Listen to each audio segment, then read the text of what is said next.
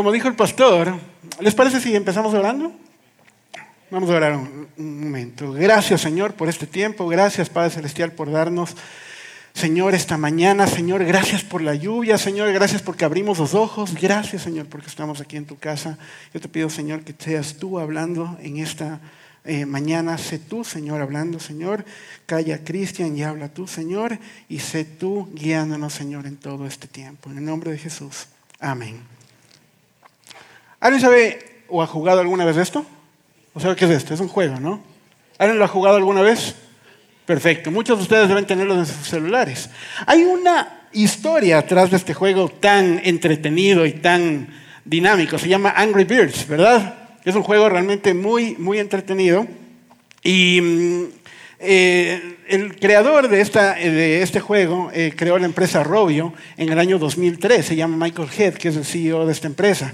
Cuando inició con su grupo de amigos, eh, empezaron a desarrollar juegos y su visión era muy clara, hacer un juego que sea eh, increíble, hacer un juego que sea demasiado entretenido y que lo tenga todo el mundo.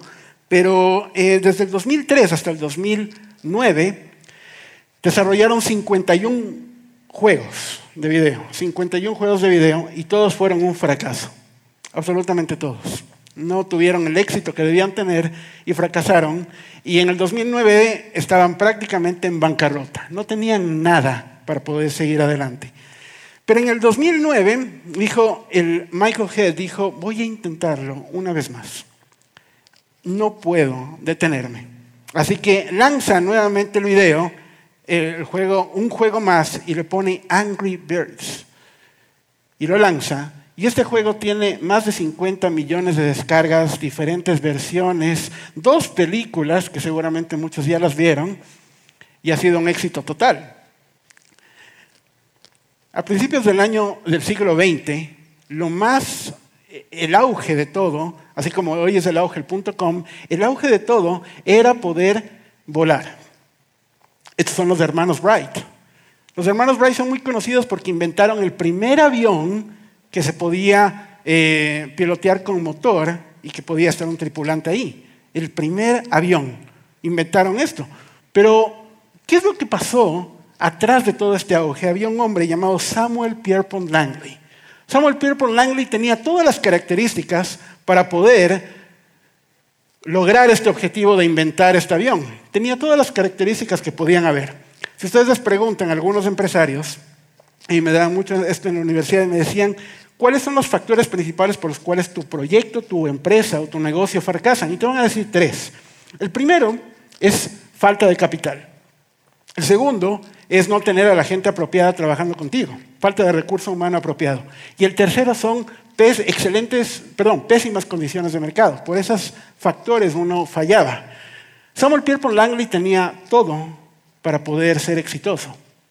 Absolutamente todo. Vamos a analizarlo. El Departamento de Estado de Estados Unidos invirtió en él 50 mil dólares, que en este tiempo son millones de dólares, para crear esta máquina voladora. Como él trabajaba en Harvard, tenía trabajando con él a las mejores mentes del siglo XX, de inicios del siglo XX. Personal nunca le faltó, tenía todo para él. Las condiciones de mercado eran fabulosas, porque el New York Times le seguía a donde quiera que fuere, y toda la gente le conocía a Samuel Pierpont Langley y todo el mundo le apoyaba. 400 kilómetros lejos de donde estaba él estaban los hermanos Wright, hijos de pastores, eh, soñadores como nadie, y que se quedaban mirando en la playa y veían los pájaros y decían, como tú formaste los pájaros, Señor, danos la sabiduría para poder crear algo donde podamos nosotros también volar. Falta de capital. No tenían absolutamente nada. Ellos tenían una mecánica de bicicletas y la vendieron para poder emprender este sueño. No tenían nada. El capital humano era terrible. ¿Por qué? Porque los mismos personas que ayudaban eran los mecánicos de la mecánica, de la ex mecánica, y no tenían estudios universitarios igual que ellos. Y no tenían condiciones de mercado apropiadas. ¿Por qué? Nadie los seguía y nadie los conocía.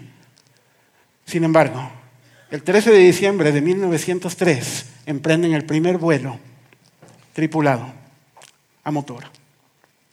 ¿Cuáles son las características que tienen personas como Michael Head, los hermanos Bright, Martin, Luther King, eh, Nick Vujicic, Turia Pitt, eh, Abraham, Pablo de Tarso y hasta el mismo Jesús. Algo en particular que pasa en la vida de estas personas para que puedan en medio de las situaciones malas que existen salir adelante. Les he contado y hace algunos meses también conté mis testimonios y vuelvo a contarlo. Hace 35 años llegué yo a este mundo y cuando llegué a este mundo, los doctores le dijeron a mis padres, su hijo nació con una malformación. Lo lamento. Pasaron algunos meses hasta poder descubrir el nombre exacto y, supieron que era una malformación linfática. Sin embargo, pese a eso y pese a todo lo que pasó durante mi vida, Dios dio, y para su gloria y honra, hoy estoy casado con mi mejor amiga ya casi ocho años, tengo dos hijos, Noah de cuatro años e Ian de menos un mes, está próximo a nacer ya, y menos un mes ya, y, y Dios me ha permitido poder hacer esto, estar frente a esto. Es para su gloria y honra únicamente, pero ha permitido ir escalando gradualmente a muchas cosas. Pero no siempre fue así. Quiero que se imaginen al Cristian Nieto de 13 años ingresando al colegio por primera vez. Era flaco, flaco, flaco, flaco. En temporada de viento solo me dejaba llevar. Era flaco. Yo no tenía espinillas en mi cara, tenía un poco de cara en medio de las espinillas. Era así de grave. No crecía. Crecía hasta los 19 años. Toda mi temporada de colegio no crecía, era pequeño. Era pequeño, era flaco, pequeño. Y como el Señor es gracioso en algunas cosas, lo único que me crecía eran las manos y los pies. Entonces tenía las manotas y los pies. Espinillas, flaco y pequeño. Parecía un dibujo animado. Era todo un show. Tenía unos lentes pequeños, feitos, porque esos me hacían ver más intelectual, decía mi mamá. Tenía el pelo grasoso. La gente me decía, ¿qué marca de gel usas? Yo le digo, es natural. Era, terrible, era pésimo en el colegio, pésimo. Tenía malas notas, tenía pánico escénico y cuando me paraba al frente a hablar, temblaba y tartamudeaba. Era terrible. Y súmenle todo eso a la forma de mi rostro. Y para colmo, mi hermano menor de cuatro años nace papeado con ojos verdes y cuando ingresé al colegio ya tenía tres novias e iba por la cuarta sin vergüenza. Era terrible. Yo tenía un letrero aquí que decía, practique bullying aquí. Practique acoso escolar acá.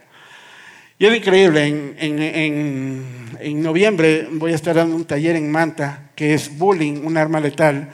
Y es increíble que la primera causa de suicidio en jóvenes es justamente el tema de bullying. Y cuando uno se pone a pensar y me dices, Cristian, ¿has pensado, ¿pensaste vos alguna vez en suicidio? Sí varias veces. Y una vez casi lo hice, porque las circunstancias eran muy duras. Después de eso conocí al Señor, o estaba queriendo conocer al Señor, pero conocí a un Señor al inicio, que era un Señor de sanidad. Entonces yo dije, perfecto, este es el Dios que me gusta a mí. Pero lo trataba como un genio de la lámpara. Entonces, una noche estaba en mi cuarto y empecé, Señor, sáname, sáname, sáname, sáname, sáname, sáname, sáname, sáname. Entonces yo dije, ya, capaz pasó. Iba al baño, prendía la luz y tal. Decía, estoy igual. Entonces, no, no, falta más. Entonces voy otra vez y decía, Señor, sáname, sáname, sáname, sáname, sáname, sáname, con más fuerza. Iba más, prendía la luz y había una espinilla más. Y yo, puede ser, no puede ser posible. Entonces dije, otra vez voy a ir de nuevo, sáname, sáname, sáname. Y decía tan fuerte, sáname, que empecé a decir, más sana, más sana, más sana, más sana, más sana. Y dije, Dios mío, aleluya, estoy hablando en lenguas, ahora sí, ahora sí pasó. Entonces voy al baño, prendo la luz y tres espinillas más. Y digo, ah, esto no funciona. Pero fue cuando conocí al verdadero Señor, al Señor que tiene un propósito y un plan, que me dio seguramente uno de los versículos más poderosos que hay en la tierra. Y está en 2 Corintios 12, 7 al 10. Y dice, y para que la grandeza de las revelaciones no me exaltese desmedidamente, me fue dado un aguijón en mi carne, un mensajero de Satanás que me abofotee para no para que no me enaltezca de sobremanera. Respecto a lo cual tres veces he rogado al Señor que lo quite de mí. Y el Señor me ha dicho, oh, bástate en mi gracia porque mi poder se perfecciona en la debilidad. Por tanto, de buena gana me gloriaré más bien en mis debilidades para que repose sobre mí el poder de Cristo. Por lo cual, por amor a Cristo, me gozo en las debilidades, en afrentas, en necesidades, en persecuciones, en angustias, porque cuando soy débil, entonces soy fuerte. Este es un mensaje para aquellos que han vivido a costa de sus debilidades, de sus enfermedades, de sus temores, de tu situación económica, sea buena, sea mala, de tus angustias, de tus depresiones, esperando cada día ver un cambio que no llega o una promesa de Dios que no se cumple. Hay una palabra especial que, una frase que vamos a ir nombrándola durante todo este tiempo, y esto va para muchas personas, seguramente va para ti. Y dice, no tienes idea lo fuerte que puedes ser cuando permites que Dios utilice tu debilidad. Voy de nuevo. No tienes idea cuán fuerte puedes ser cuando permites que Dios utilice tu debilidad. En esta mañana quiero hablarte de una pareja del Antiguo Testamento que se llamaba Abraham y Sara. Era una pareja fabulosa y como toda pareja de recién casados, tenían un gran anhelo. Muchas de las parejas, la gran mayoría, querían tener un hijo, pero lamentablemente no podían tener hijos.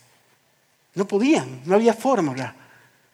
Entonces, cuando ellos iban a los grupos pequeños, se reunían en parejas y una pareja decía, adivinen, estoy embarazada. Y y empezaba, no estoy embarazada. Y Sara, y Abraham, qué bueno, gloria a Dios. Y todo el mundo empezaba así. Como nunca a Sara le invitaban a un montón de baby showers. Tenía baby showers por montón todo el tiempo. Y le hacían la típica pregunta dolorosa, ¿y ustedes para cuándo? Y Sara, y Abraham también. Y las afectaba. Iban al parque a dar de comer a las palomas y unos niños se acercaban y les abrazaban. Y ellos se miraban diciendo, oh". pero en Génesis 12 pasa algo asombroso. En Génesis 12 el Señor le da una palabra a Abraham y le dice, haré de ti una gran nación, Abraham. Sara, vamos a ser papás. Es real. Lo que el Señor nos dice es totalmente real. Vamos a ser papás. Entonces emocionan como nunca y dicen, vamos a escoger los nombres. Y entonces escogen los nombres si es niño o niña. Dicen, si es niño, voy a poner la temática de Star Wars en su cuarto. y Sara dice, no, prefiero de Pop Patrol. Y dice, está bien, de Pop Patrol. Y después por acá dice, no, si es niña, vamos a poner la temática de Barbie. O no, mejor de Barbie, perdón, de mi pequeño pony. Y tiene una temática linda para todo. Dice, ya planean cómo van a, a poner su foto para anunciar el embarazo en Facebook y en Instagram. Están totalmente emocionados. Le cuentan al grupo pequeño. Así que llega el primer mes y no pasa nada. Dice, no importa, el Señor es fiel, el Señor ya nos dio una palabra hermosa, va a pasar, va a pasar, simplemente nos está dando un mes más para poder hacerlo. Muy bien, no hay problema. Así que siguen caminando y viene el segundo mes y tampoco. No importa, el Señor es fiel, el Señor ya nos dio una palabra, va a pasar, no hay problema, va a pasar, va a pasar. Tercer mes, cuarto mes, quinto mes Sexto mes. Séptimo mes. Este es un mensaje para todos aquellos que viven a costa de su debilidad, de sus angustias, de su depresión, esperando cada día una promesa que aún no llega. Génesis 12. Vamos a saltarnos a Génesis 15. Y en Génesis 15, uno empieza así. Después de esto, ¿cuánto fue después de esto? De Génesis 12 a Génesis 15, no sabemos una fecha exacta, un tiempo exacto, pero sabemos por lo menos que pasaron 10 años. De Génesis 12 a Génesis 15. Desde esta palabra pasan por lo menos 10 años. Eh, biblistas y teólogos dicen que pudo haber sido mucho más, pero por lo menos 10 años pasan. Dice, después de esto, 120 decepciones. 120 decepciones. 120 veces que la gente les preguntó, ¿ya? No. Terrible. 120 decepciones. Y dice, Abraham, perdón, y dice Génesis 15 del 1 al 2, dice, después de esto, la palabra del Señor vino a Abraham en una visión. Le dijo, no temas, Abraham. Yo soy tu escudo y muy grande será tu recompensa. Pero Abraham le respondió, Señor y Dios, ¿para qué? Me sorprende esto. ¿Para qué vas a darme algo si aún sigo sin tener hijos? ¿Para qué vas a darme algo si aún sigo sin tener hijos?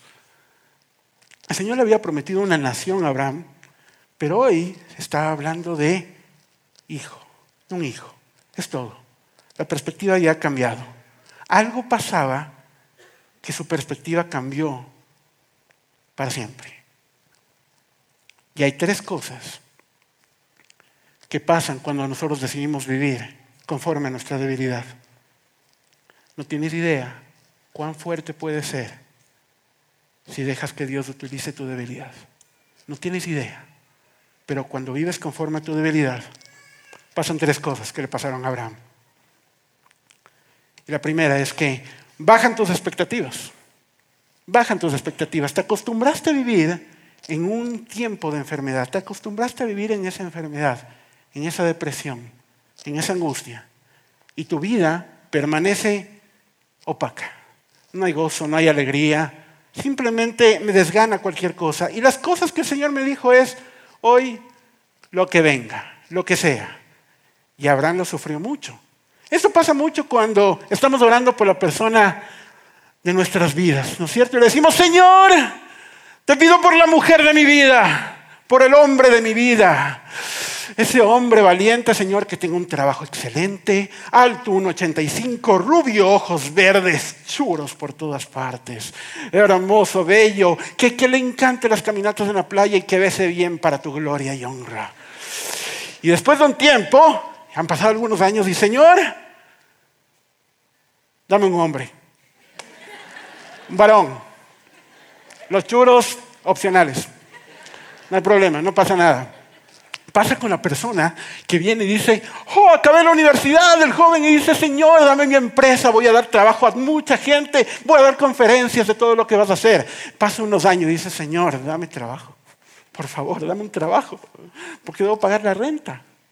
O lo que nos pasa, no, Señor, dame un hijo, dame un hijo que quiero leerle en las noches, quiero cuidarlo, quiero abrazarlo, quiero hacerle una fiesta en Mr. Joy. Pasan unos años y cuando dibuja toda la pared con esfero, dice, Señor, ayúdame a no matarlo hoy. Pero las expectativas cambian totalmente con el pasar del tiempo, cambian y nos acostumbramos a vivir en un tiempo en el cual la enfermedad ya es parte de nosotros. Y Abraham estaba viviendo en esta temporada, en la cual sus expectativas habían bajado. Y lo que pasa inmediatamente después es que dejas de creer. Dejas de creer en los planes que tiene Dios para ti. En los planes que tiene Dios para ti, los dejas de creer. Y ya no es lo mismo. La perspectiva de Dios para un plan es muy diferente como nosotros pensamos. El Señor o nosotros como seres humanos pensamos en sumar, solo en sumar. Pero el Señor, en cambio, piensa de una manera diferente y piensa en multiplicación. Son dos cosas diferentes. Nosotros pensamos en sumar, el Señor piensa en multiplicación. Por eso en el Edén le dijo a Adán y a Eva, multiplíquense. Y por eso habla el Señor en las parábolas, se multiplicaron. Siempre habla de multiplicación, pero nosotros tenemos una perspectiva de sumar. Y eso nos detiene y eso nos frena a esperar en el Señor y saber qué es lo que el Señor tiene, que no es lo mismo que lo que nosotros queremos, o anhelamos, o pensamos que anhelamos. Y cambia totalmente el panorama. Si para ser padres debemos aprender a ser pacientes, para ser padre de naciones debemos ser aún más pacientes. Y el Señor estaba obrando ahí. Pero cantábamos hace un momento y vamos a volver a cantarlo y decir, aunque no pueda ver, estás obrando. Y déjame decirte que el Señor te dice esto. Aunque tú no puedas ver, aunque tú no puedas ver las cosas, no quiere decir que el Señor no esté obrando. No quiere decir que el Señor esté actuando. El Señor tiene algo muy hermoso. Tenía algo muy hermoso para Abraham, así como tiene algo muy hermoso para ti. Y vamos a verlo en esta mañana. Y tercero, desarrolla perspectivas limitadas. ¿Dónde estaba Abraham en Génesis 15? En su carpa. Y en su carpa estaba hablando de las cosas que no veía. ¿Sí me escuchan, verdad? Perfecto. Hablaba solamente de las cosas que no veía. Y decía, Señor, no tengo un hijo. Señor, ¿dónde está? No veo ni siquiera las naciones. Señor, Sara se está poniendo viejita. Señor, no veo nada que pase. Y es muy parecido a lo que a nosotros nos pasa todo el tiempo, ¿no? Señor, se me va el tren, encuentro a mi futura esposa, esposa, ¿dónde están? Señor, llegó el estado de cuenta. No es bueno, no es bueno, han aumentado las deudas. Señor, el país sigue igual, el paro me afecta. Señor,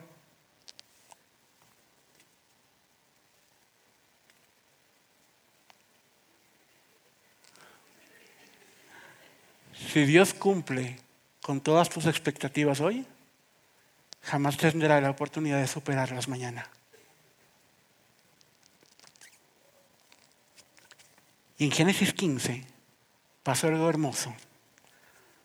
Porque nosotros pensamos que Abraham salió de la tienda, o de la, de la tienda donde estaba, de la, de la carpa donde estaba, pero no fue así.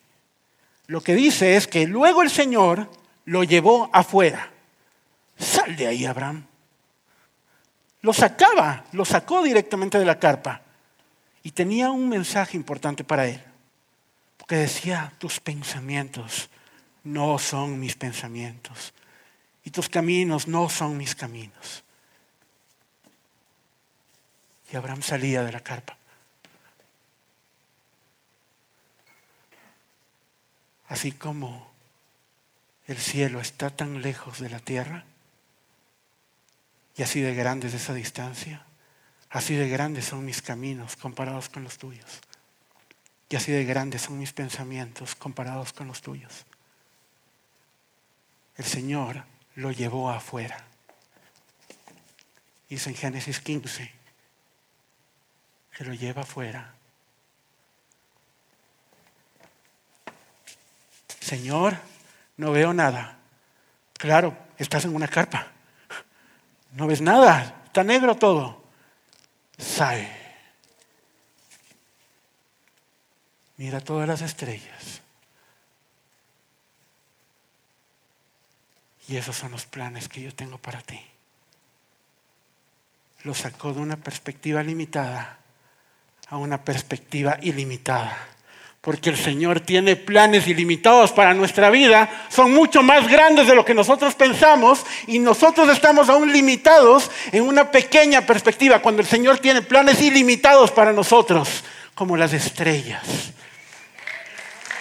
El Señor es poderoso, el Señor tiene algo tan grande para nosotros que a veces ni siquiera logramos medirlo. ¿Qué perspectiva limitada a veces tenemos? Seguramente Abraham salió y le dijo, gracias Padre, se arrodilló, oró y le dijo, yo pensaba en suma, tú pensabas en multiplicación, yo pensaba en un hijo, tú pensabas en una nación. Una de las cosas que yo más quería hacer y le pedí al Señor es, Padre, permítame hablar frente a mi clase sin que me tiemblen las manos y sin tartamudear. Ayúdame a poder hacerlo. Y el Señor me había dado una promesa, pero yo me había limitado a eso. Simplemente permíteme hablar. Y el Señor me decía, tú dices hablar, y yo te digo predicar. Va mucho más allá los planes que el Señor tiene para ti. Y el Señor puso una persona que fue mi pastor de jóvenes para poder ir entrenándome en poder hablar sin tartamudear, sin temblar. Pero había algo que yo no hacía, que era hablar sobre mi debilidad. Y hace ocho años el Señor me dijo, ya es hora. Y mi primer público no fue público fácil, porque fueron 150 niños. Se podrán imaginar. 150 niños. Y yo, hermanos, digo niños. Y hablando con ellos, y a la mitad de la charla, les dije, ¿ustedes ven alguna diferencia en mi rostro? Y todos los niños, sí, tienes la cara así, tienes todo esto. Y yo, eh, eh, tranquilos, el amor de Dios. Les dije, no, solo un sí suficiente.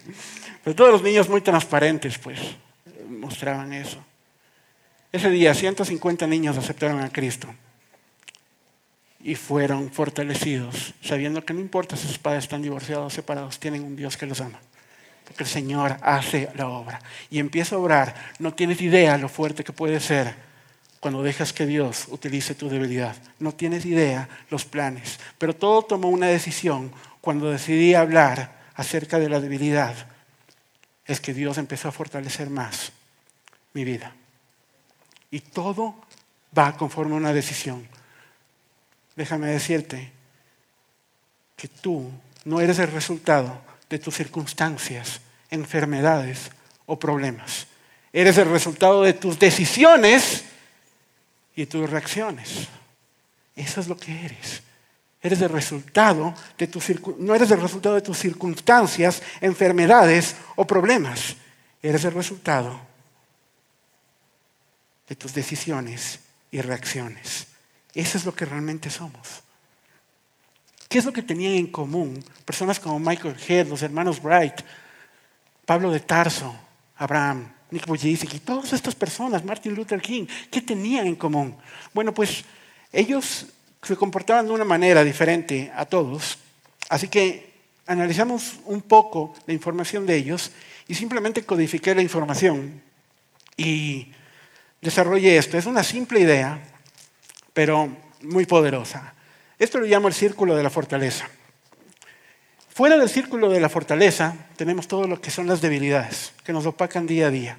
Todas las debilidades que existen en nuestra vida, las enfermedades, la depresión, la angustia, todo lo que nos rodea, tu situación económica, está ahí. Y tenemos un círculo donde en la mitad de él forja algo poderoso, que es común en todos, en todas las personas que trascienden, y es un propósito hay un propósito específico.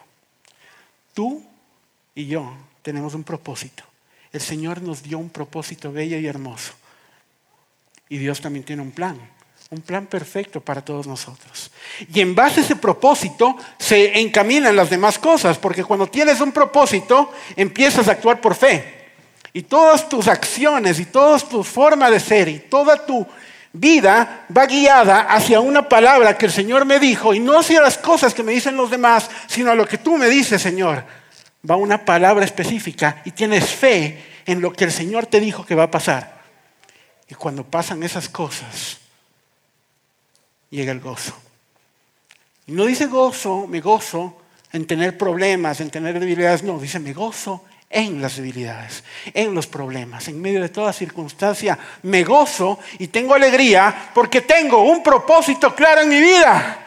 Porque Dios tiene un plan hermoso y perfecto para todos nosotros. No funciona de la manera contraria. No funciona como gozo, te voy a tener un poco de fe y después un propósito. No. El Señor primero te da un propósito, te hace que creas en Él y disfrutas tu vida cada día sabiendo que Él tiene un plan para ti.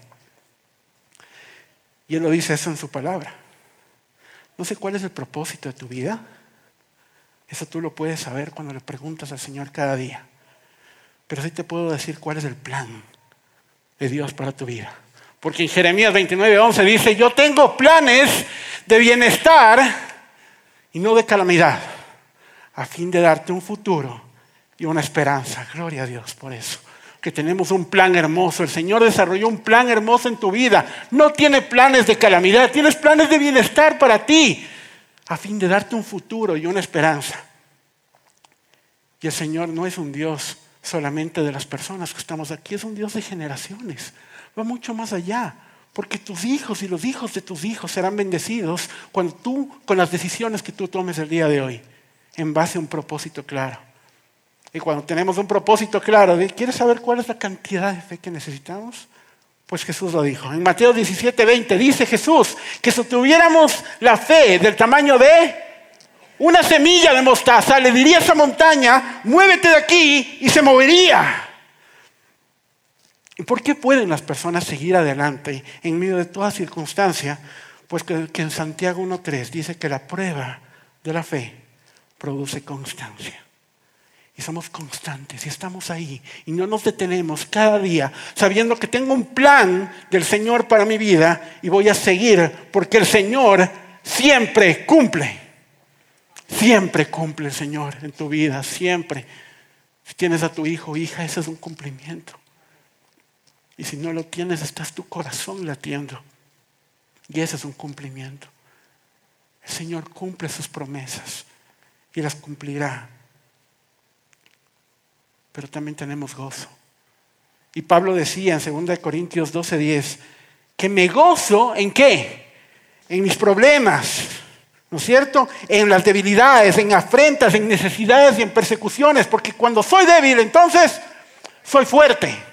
Entonces soy fuerte, entonces me gozo en eso. Y en Nehemías 8:10 el Señor dice, el gozo del Señor es mi fortaleza. El gozo del Señor es mi fortaleza. Y cada día de mi vida disfruto porque su alegría es mi alegría. Y saber que estoy aquí parado por un plan específico. En todo el Nuevo Testamento eh, hablamos, se habla mucho de fortaleza. Y se utiliza una palabra específica en fortaleza, en griego, que es estenó. Estenó. ¿Y estenó qué significa? Pues estenó es vigor físico, fortalecer en conocimiento espiritual, en poder, en fuerza, pero solo en un versículo se deriva estenó de la palabra estenos. Solo en un versículo, en todo el Nuevo Testamento. Y estenó significa, tiene algo particular, porque dice que hace que alguien sea más capaz de hacer algo, que tiene una fuerza diferente que tiene una diferencia. Cuando pasa algún suceso o algo, te vuelves más fuerte que nunca. Y Dios tiene algo para ti el día de hoy.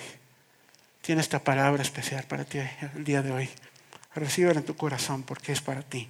Y en primera de Pedro 5:10 dice, y después de que ustedes hayan sufrido un poco de tiempo, Dios mismo, el Dios de toda gracia que los llamó a su gloria eterna en Cristo, los restaurará y los hará fuertes, firmes y estables.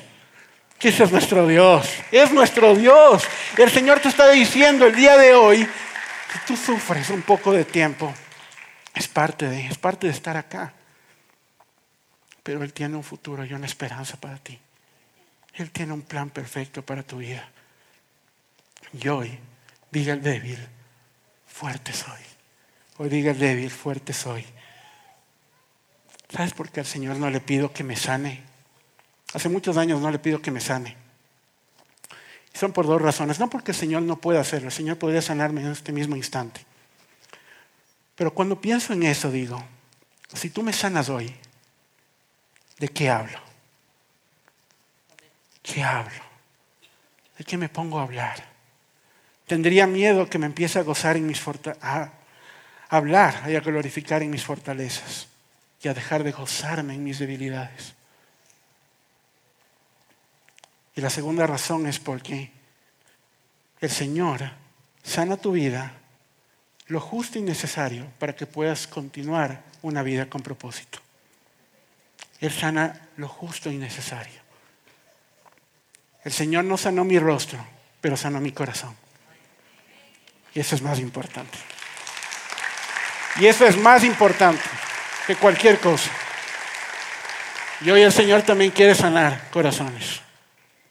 Sonríes porque sabes que hoy hay algo especial. El Señor tiene algo especial para ti el día de hoy. El Señor se ha movido y está moviéndose en este lugar y te está tocando.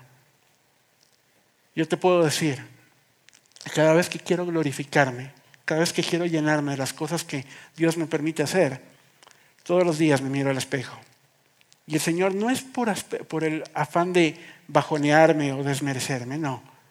Él me dice, en lo que tú ves en el espejo, en eso, yo he fortalecido tu vida. Ese es el plan que yo tengo para ti, cada día.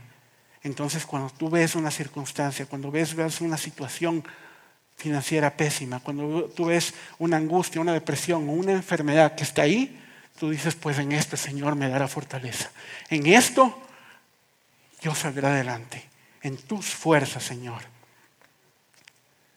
No estoy seguro, y te invito, no estoy seguro qué es lo que pasa contigo. No puedo estar seguro qué es lo que pasa cada día. Si cada vez que te ves al espejo ves algo que no, no te gusta, no está bien. No estoy seguro si lo que te afecta es, es una enfermedad o una persona. Algo que te ha estado afectando durante mucho tiempo. Déjame decirte que hoy el Señor tiene un plan para ti y hoy te lo quiere dar. Hoy te quiere dar un, te quiere hablar y darte un plan hermoso. Porque el Señor cumple sus promesas. No somos resultado de nuestras circunstancias, somos resultado de nuestras decisiones. Y hoy podemos decidir tener una vida diferente. Hoy podemos decidir vivir conforme a su palabra, a sus promesas. Y ya no tener una vida limitada, sino tener una vida ilimitada. Porque podemos alcanzar cualquier cosa cuando estamos de la mano del Señor. Déjame decirte que el Señor no miente, el Señor tiene algo hermoso para ti, para tu vida, para tus generaciones. Yo no sé cuál es el propósito de Dios para ti. No puedo saberlo, pero sí sé cuál es el plan. Planes de bienestar y no de calamidad, a fin de darte un futuro y una esperanza. Si te gustó esta prédica, te invitamos a que te suscribas a nuestro podcast y nos sigas en YouTube, Facebook e Instagram como Encuentro con Bahía. Además, recuerda que cada semana tendremos una prédica nueva para ti.